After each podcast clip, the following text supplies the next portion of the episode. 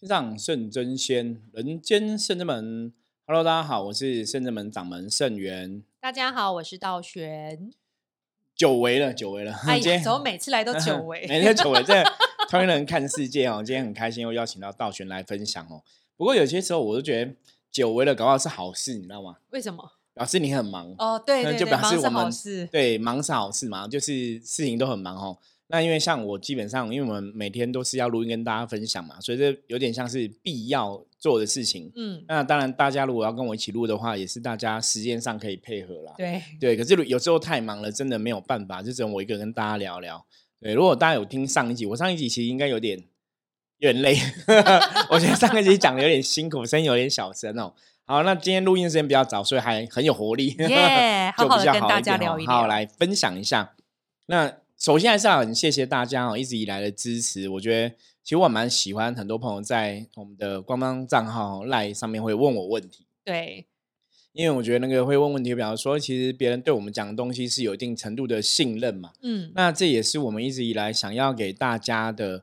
呃，印象然后就是深圳门真的是我们一直自诩是一个教育的机构跟组织哈，希望透过我们在修行上面的心得跟获得，然后可以给大家分享哈，什么是正确的哈无形世界的观念。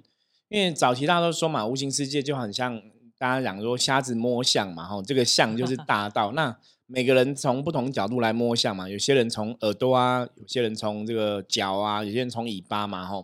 可能摸到感觉哈都不一样，可是形容是同一个东西。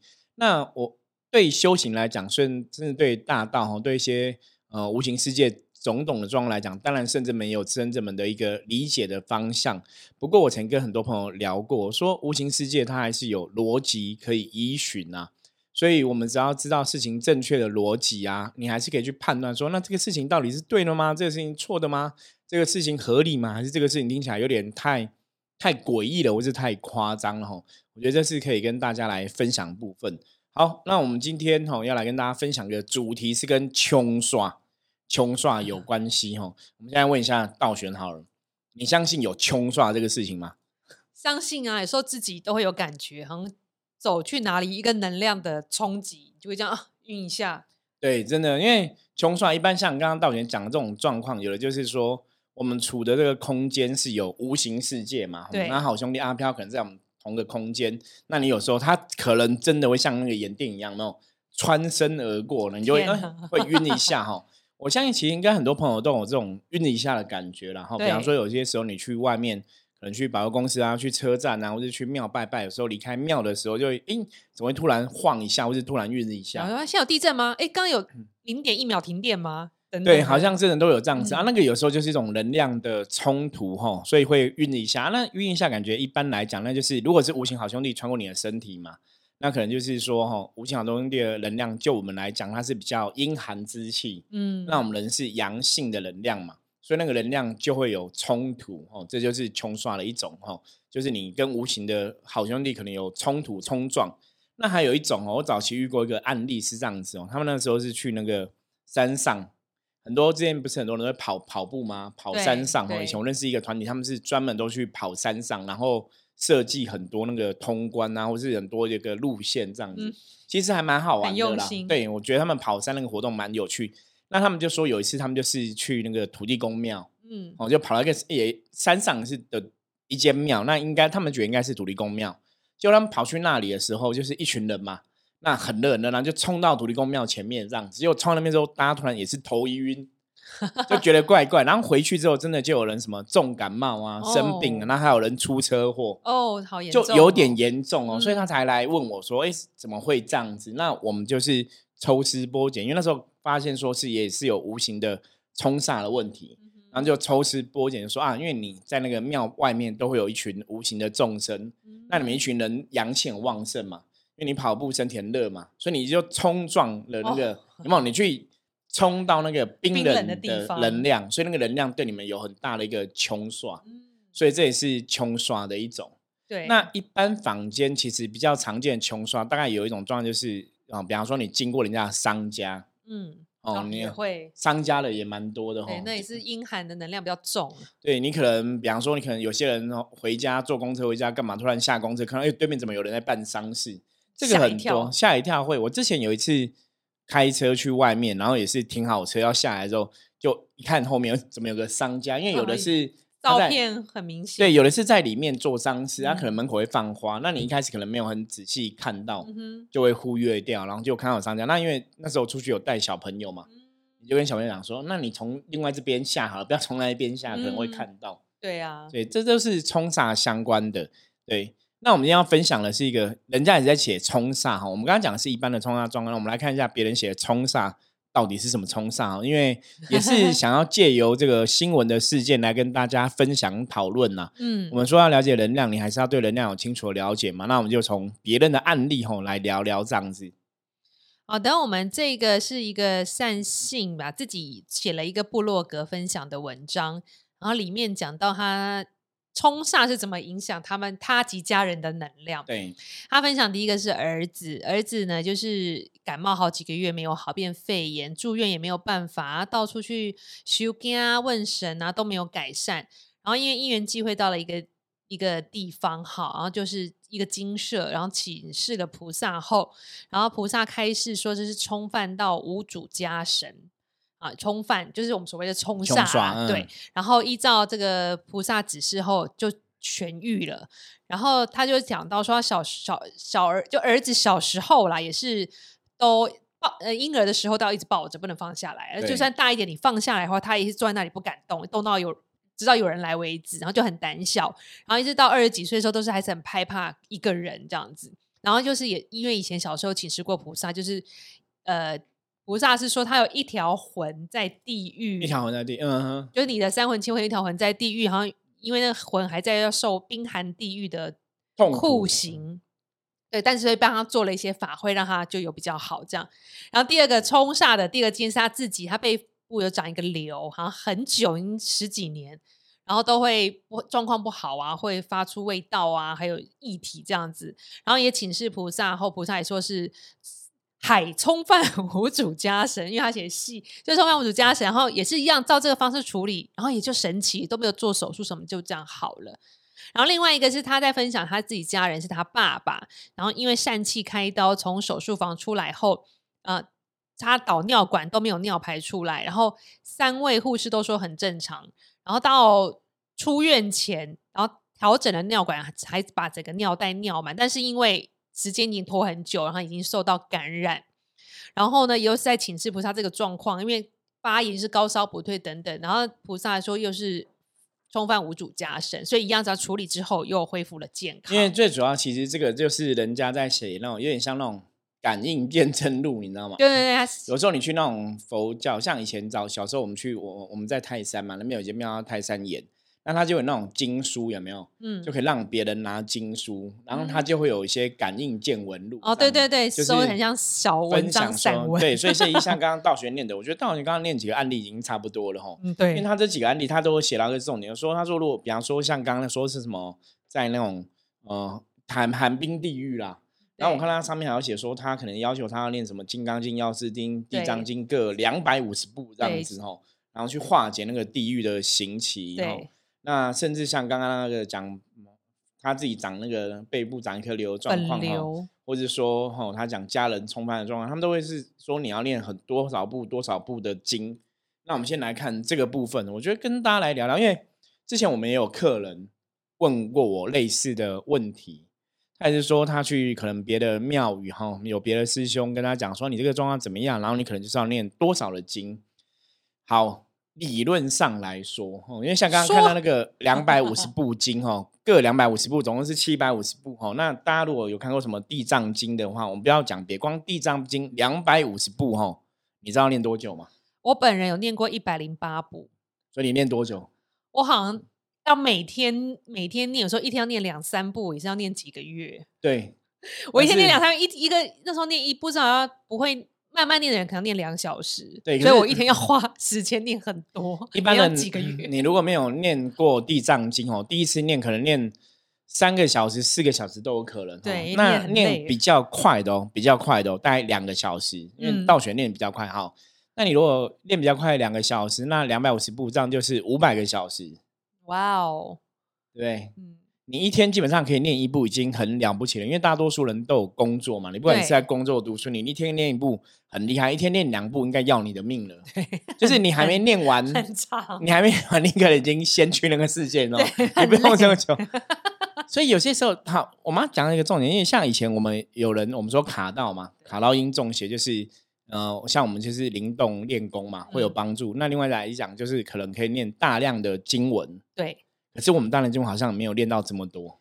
对啊，所以我觉得他这个文章分享善心真很乖耶，因为像平常我们请善心念个二十一遍心经，他们觉得要他们命。对，就是 就是不会那么乖乖听他说，你叫我那个两百五十步、一百二十步我就念。对啊，金刚经、药师经这都比较长的经文。对，而且其从另外的逻辑来讲，如果只是单纯的冲反冲煞哈，如果不是到真的太严重，理论上是不会到要这么多经典。对，就是你要去抓那个能量，理论上，因为不是说我们特别厉害，是说我们在在我们在十几年的真的服务了这么多客人的过程中，我们遇到冲煞的问题，对我们来讲是比较小的。对，其实比较严重的可能是冤亲债主之类，反而是比较冲煞就是一片小蛋糕。对对对，piece a cake，对对对，真的就是会比较比较小。所以像这个，有时候我们来看这种案例啊，因为。我们也不是说特意在批评同业了哈，只是说看到这个东西，你你就会去判断说，那到底写这个是真的还是假的？因为会今天会录这个音，也是因为回答一个善性的问题。对，因为他问我们的这样的一个状况哈。那当然，他后面还要写一些案例，比方说他还也可能会冲杀到这个七爷八爷哈。那他说冲杀七爷八爷是因为说你可能做一些不好的事情啊，或是怎么不好会被七爷八爷纠正，所以就是用冲杀这个角度来说。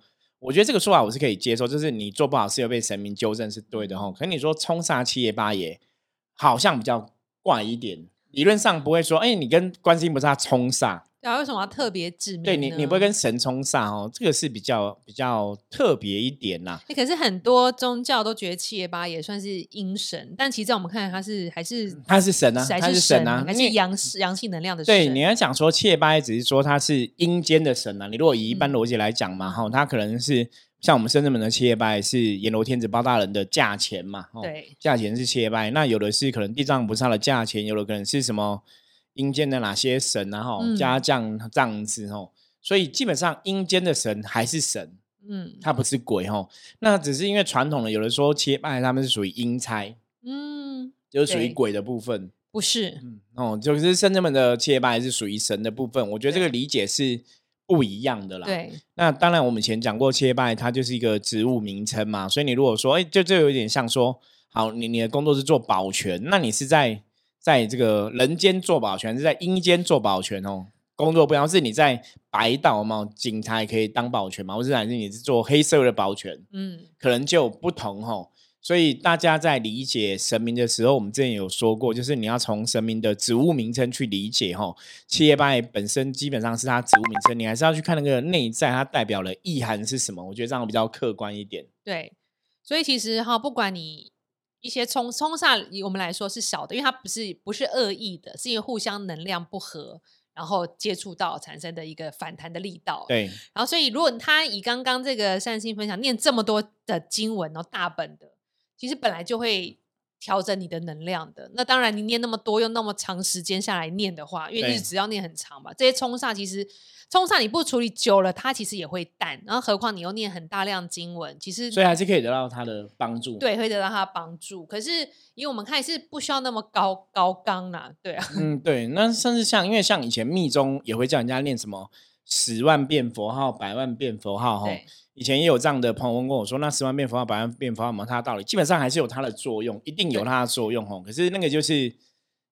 有些时候站在我们的立场来讲，如果你要达到同样的状况或达到同样的能量，当然以我自己的角度来讲，我当然会选择一个比较容易的方法。对，我就对多念经多好，没错。对，多念经多好，不是等于你要画一个冲煞，一定要做这么。大的一个事情才能平息，这样没有错，因为要看啊。那当然，冲煞有一种最严重的煞哈，比方说像我们之前提到动土的煞哦，比方说你家里地煞，对地煞，这个基本上会比你这个有时候单纯煞对单纯冲犯阿飘可能还不会那么严重。对，可是你这种动土的哈，比方说路上挖一个很大的坑洞啊，修路的啊，或者是说哈打房子地基的啊这种的，或是真的大工程建工厂建大楼那种。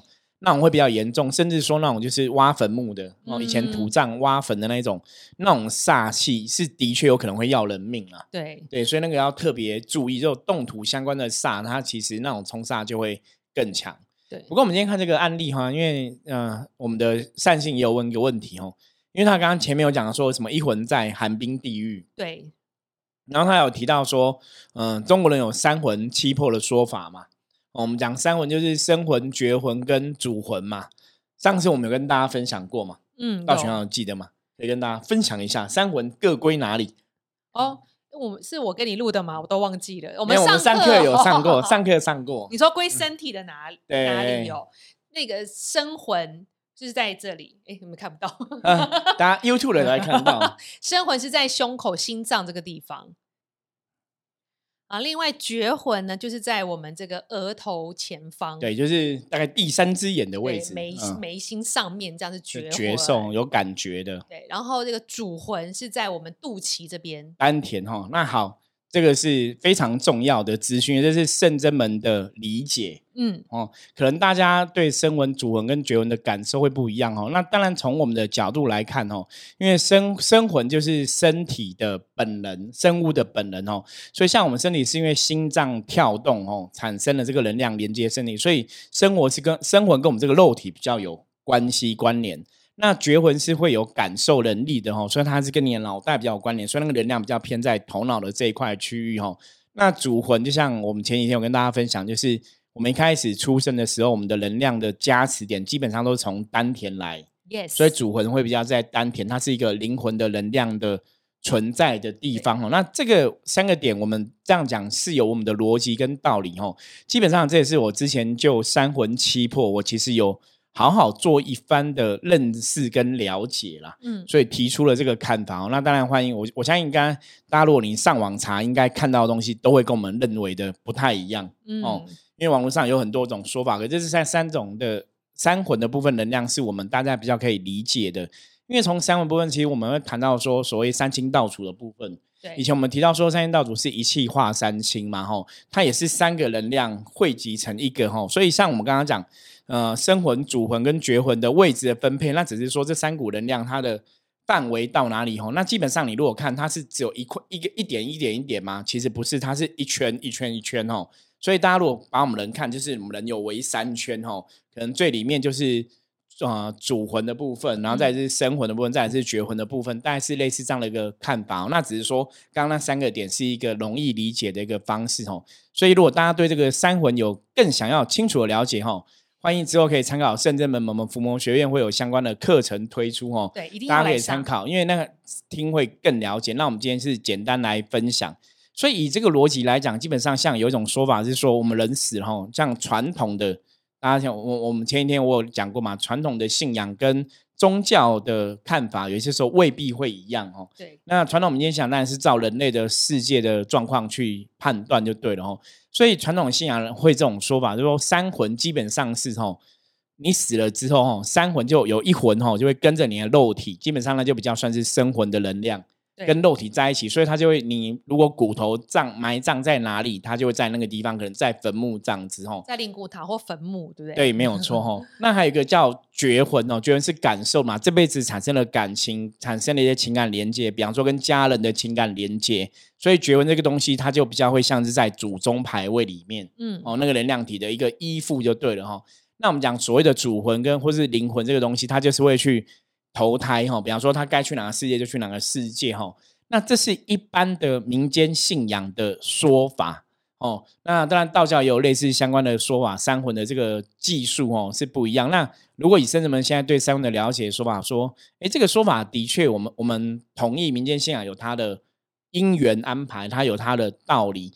可是，在我们现在真实的了解说，基本上来讲，不管是生魂或者是绝魂，就是不管你是跟在这个骨头的。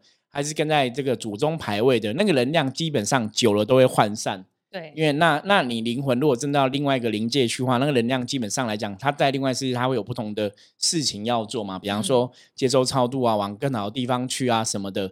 所以祖宗牌位跟坟墓有点，我我以前都形容说那有点像什么任意门，嗯，你可以透过这个地方跟这个哦。肉体或是这个灵体有连接的这个祖先或者前人哈，能量有所连接，那是一个一个能量连接的管道。对，可是它到底是不是真的一个具体的魂魄哈？我觉得大家要去思考，因为大家都把一魂就当成一个人。嗯，哦，以前我们讲说，像我们讲嘛，人有三魂七魄，对，那三魂基本上魂就是一个能量而已。对。就就比方说，嗯，我们人有五官，五官你不会觉得五官是一个人啊？五官就是眼睛、鼻子、嘴巴嘛，五个五个器官。说人有五脏六腑，没有五脏那种什么心脏、肝脏啊、肾脏啊，对你也不会，你也不会把这个一个心脏当成一个人，或是肝脏当一个人。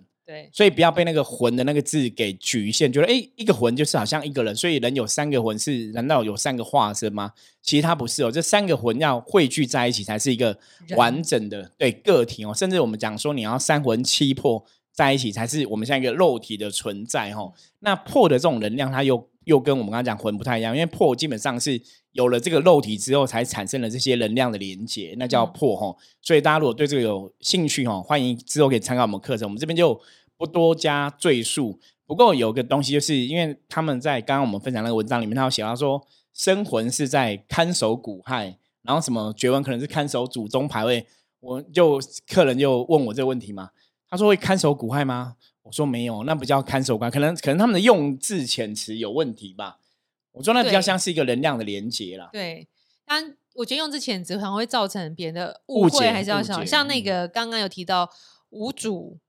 家神，嗯，家神都没有都有主啊，因为如果在家里有拜神的话，就无主有什么意思？是，对，是像师傅说，有可能是不是家神明请走，但那个神明的能量还留在家里，变无主家神呢？还是在我们看来，其实就是阿飘，阿飘的感觉？应该这样讲，就是之前很多时候对无主家神的认知，比方说这个就是本来这个家里有拜，可能拜菩萨，嗯，那他们搬家了，他们没有退神，或是呃没有重新请神，可能就没有拜了嘛，那。你也没有去做什么处理，所以这个能量就留在这里。那甚至像有些人，他可能搬家，他也没有跟祖先讲哦，因为传统的有些仪式仪轨要走，那祖先不想你搬家了，或者你牌位也没有请到新家去。很多人是这样子，就是我搬家我不就不想拜，我就不理他了。也有人这样，就是祖先，对所以那个是他人家的对五祖家神，可能就是他人家祖先或是他人家的神明，理论上是这个样子。他讲五主家神，那你说上面这个他们可能用这种五主家神，我觉得可能是对阿飘的尊称呐。嗯，可是基本上。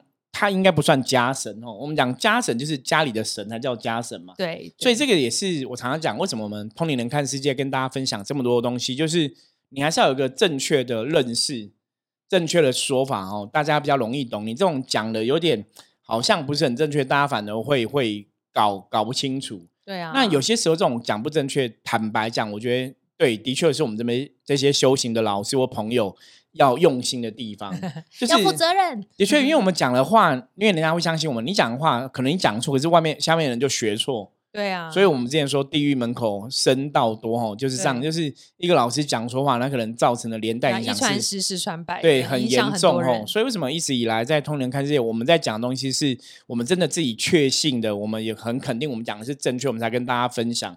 如果有些东西是模棱两可，我们也不会跟你讲说，我们觉得一定是这样子，我们也会跟你讲说，我们的看法怎么样，或是别人看法怎么样，让大家自己去判断。对啊，所以像刚刚提到说，他如果有一魂在地狱里面，其实不可能的，因为因为如果有他一魂在地狱，他可能会。一个没有觉感觉，对对，或是没有办法行动。所以刚刚那个地案例说，那个儿子就是他有一魂，什么在寒冰地狱十几年受苦，是，嗯其实那个就比较不合理啦。嗯，你你现在人已经在这个世界上，你已经投胎一个人了，三魂就在身上，理论上会在你身上。那当然三魂可能有没有可能少？有，因为我们讲三魂就是一个能量的状况。